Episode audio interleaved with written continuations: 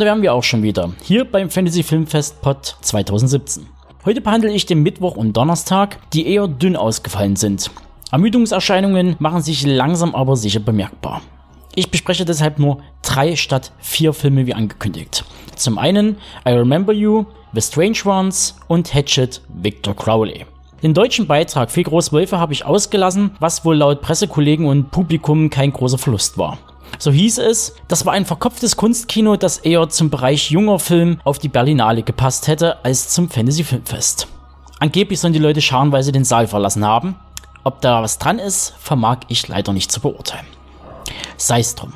Der Mittwoch bot zur Primetime vor halb gefüllten Saal den isländischen Mystery Thriller I Remember You von Oscar Thor Axelsson den sehr populären Roman Ermandir übersetzt, ich erinnere mich an dich, von Irsa Sigurdartotir von 2010 vornahm. Dieser erschien ein Jahr später unter dem deutschen Titel Geisterfjord über den Fischer Verlag. Ich persönlich mochte das Buch, aber konnte nur bedingt etwas mit der Leinwandadaption anfangen. Bei mir griff da ein ähnliches Verhalten wie bei vielen King-Fans, die mit seinen filmischen Umsetzungen wenig anfangen können, da diese verstümmelt, umgeschrieben oder falsch wiedergegeben werden. Dies traf in groben Teilen auch auf I Remember You zu. Auf die Frage des Regisseurs während des QAs nach dem Screening auf dem Fantasy Filmfest, mal jeder, der das Buch gelesen hat oder kennt, die Hand heben könne und sich darauf nur zwei bis drei Personen meldeten, inklusive meiner einer, schien Herr Axelson etwas erleichtert. Sicherlich, wenn man die Vorlage nicht kennt, bekommt man als Kinogänger einen soliden Mystery-Thriller präsentiert. Allerdings, wer um die Vorlage weiß, wird eher enttäuscht den Saal verlassen. Doch, was bietet I Remember You? Zum Plot. Drei junge Leute aus Reykjavik planen, ein heruntergekommenes Haus in einem verlassenen Dorf in den kargen Westfjorden Islands wieder aufzubauen. Sie ahnen nicht, welche gewaltigen Ereignisse sie damit in Gang setzen. In einer Kleinstadt am anderen Ende des Fjords ermittelt zur selben Zeit Polizistin Dagny gemeinsam mit Freya, einem Psychologen, in einer Reihe von unnatürlichen Todesfällen. Welche Geheimnisse bergen die staubigen Polizeiakten aus dem vorherigen Jahrhundert? Und warum hat Freya auf einmal das Gefühl, dass sein verschollener Sohn noch am Leben sein könnte? Erst als die Verbindung zwischen den rätselhaften Geschehnissen sichtbar wird, enthüllt sich die grausige Wahrheit. Geboten wird im Groben und Ganzen ein Mystery-Thriller, der stark an die Werke von Sebastian Fitzig erinnern. Geisterhafte Gestalten, Stimmen und unerklärliche Phänomene setzen den Grundtenor für diese Schauermeer. Hier bekommt man keinen ausgeklügelten Kriminalroman, sondern ein Island in düsterer Atmosphäre geboten, das sich vom Look her eher an Daniel Alfredsons Millennium-Trilogie, Kommissarin Lund oder an die Brücke Transit in den Tod orientiert. Und immer, wenn wir ins verlassene Dorf überblenden, kommt noch etwas Conjuring-Charme ins Spiel. Sprich, der Film gleicht sich an die skandinavischen Produktionen der letzten zehn Jahre an. Solide, kühl und modern. Und das ist der erste Knackpunkt an I Remember You. Schon in der Buchvorlage fiel mir auf, wie unnahbar sich das Personal anfühlt. Alle sind irgendwie, naja, unsympathisch wäre das falsche Wort, eher egozentrisch oder introvertiert und lassen ein Bonding zwischen sich und dem Gegenüber und letzten Endes auch dem Zuschauer nicht zu. Selbst die unterkühlte Lisbeth Salander hatte streckenweise ihre warmen Seiten gezeigt. Vielleicht lag es auch an der Auswahl der Schauspieler. Hölzern und emotionsarm laufen sie durch die Handlung und zeigen, wenn es darauf ankommt, Gefühle zu vermitteln, gespielte Künstelei. Das Personal spielte oft genauso tot wie die Geister, die sie umgaben. Der letzte Fakt, der mir richtig aufstieß, war die eigentliche Umsetzung von Buch zum Film. Relevante Szenen wie die verwüstete Grundschule oder der zeitliche Ablauf der Handlung wurden beschnitten oder gar in wenigen Szenen zusammengerafft. Ich kann den Regisseur gut verstehen, wenn er den 368 Seiten Roman hier und da strafft, um Längen zu vermeiden und Pacing zu erreichen. Allerdings geht dadurch auch Atmosphäre flöten. Zum anderen werden die Hintergründe für manche Charaktere komplett geändert. Katrin, Garda und Liv, die drei, die sich im Hausbau üben, werden im Buch wie folgt beschrieben. Katrin und Garda setzen hochverschuldet durch die Finanzkrise ausgelöst ihre ganze Hoffnung und das letzte Vermögen auf den Bau eines Ferienhauses, das zukünftig wieder Geld in die Kasse spülen soll. Die Ehe ist überstrapaziert. Und die beste Freundin Liv ist nur bei dieser Aktion dabei, weil sie in Trauer um ihren kürzlich verstorbenen Ehemann nicht an der Einsamkeit zugrunde gehen möchte. Im Film wiederum hat Katrin eine Fehlgeburt erlitten und Liv begleitet sie deshalb als seelische Unterstützung. Auch wenn hier und da das Kriseln in der Beziehung offensichtlich wird, so ändert man flugs mal das ganze Gefüge. Zudem ist Liv der Indikator, der die Ereignisse ins Rollen bringt bzw. sich auf Spurensuche begibt. Im Film wiederum ist es Katrin und das ergibt für mich keinen wirklichen Sinn. Das Buch bot eine gelungene Vorlage, die aber schlichtweg umgeschrieben wurde. Das wäre ungefähr so, wie wenn Peter Jackson bei Herr der Ringe gesagt hätte, wir lassen anstatt Frodo und Sam lieber Pippin und Mary den Ring ins Feuer werfen. Egal, das Buch kennt ja eh keiner. Allein im Intertextuellen wäre es eine Frechheit, da sämtliche Bezüge zum Hobbit bzw. Tolkiens Werk verloren gingen. Mein Fazit. I Remember You fängt gut an und gegen Ende wird es leider unübersichtlich. Es kommt einem so vor, als wüssten die unmotivierten Darsteller oftmals nicht, was sie tun sollen. Die Handlung plätschert etwas dahin und hat trotz etlicher Streichungen der Romanvorlage Längen aufgewiesen. Ich kann für diesen Mystery Thriller nur ein befriedigend erteilen. Die Produktion ist wie bereits gesagt gut und kann sich sehen lassen. Die Effekte ebenfalls solide und die Spannung weiß über weite Teile zu fesseln. Jedoch würde ich eher zu anderen Werken greifen oder euch das Buch ans Herz legen. Der zweite Film in diesem Pod stammt von dem Regieduo Lauren Walkstein und Christopher Radcliffe. Ihr Spielfilmdebüt beruht dabei auf einem Kurzfilm aus dem Jahr 2011. Der schon damals für Aufsehen sorgte, geht es doch bei The Strange Ones um eine Thematik, die kontrovers diskutiert wurde. Und mehr möchte ich dazu nicht sagen.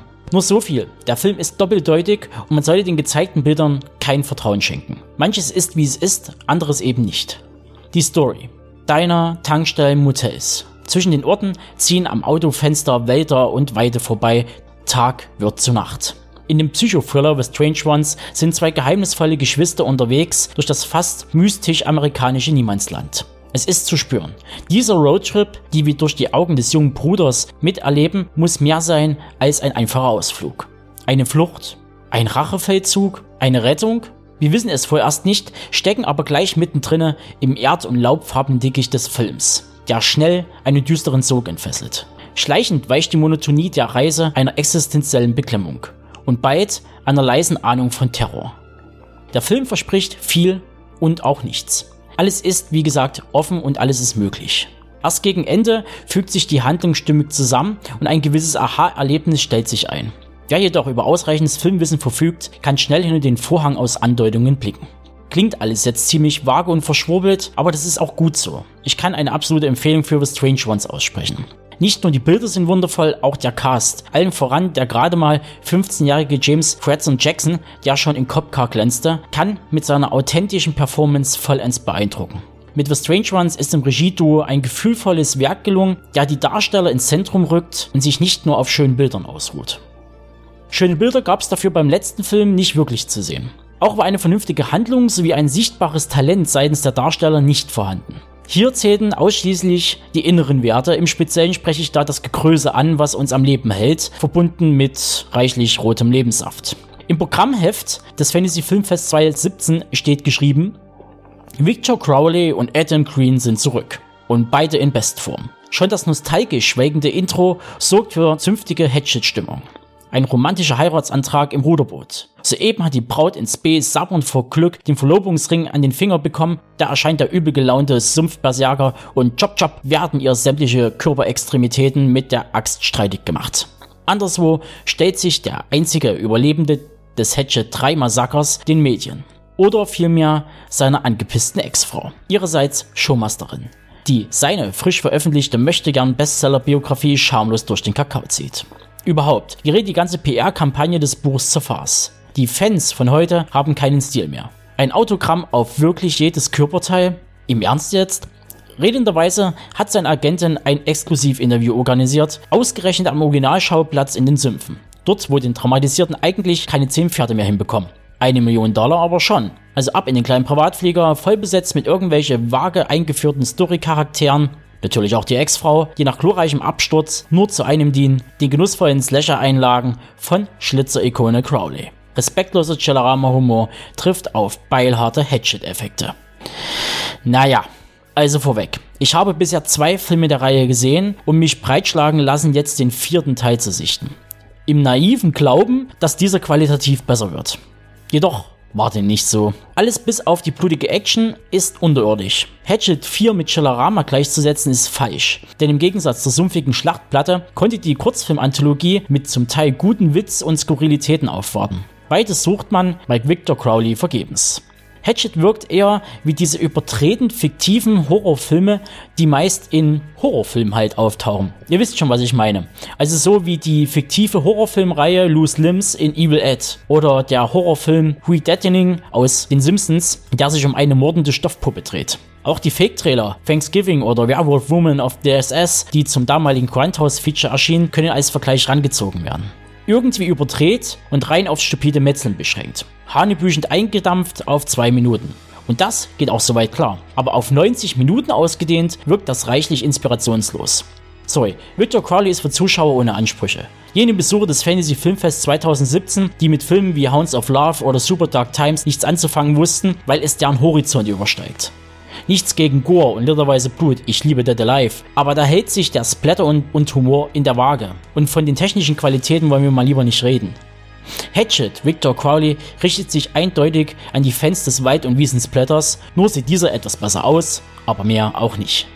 Und damit wär's das fürs Erste. Am Freitag, den letzten Tag, für mich jedenfalls auf diesem Event, erwartet mich noch Mayhem von Joe Lynch, Everly, den vorhin erwähnten Chillerama und Frozen und My Friend Dama nach einer Graphic Novel von 2012. Und bis dahin, macht's gut!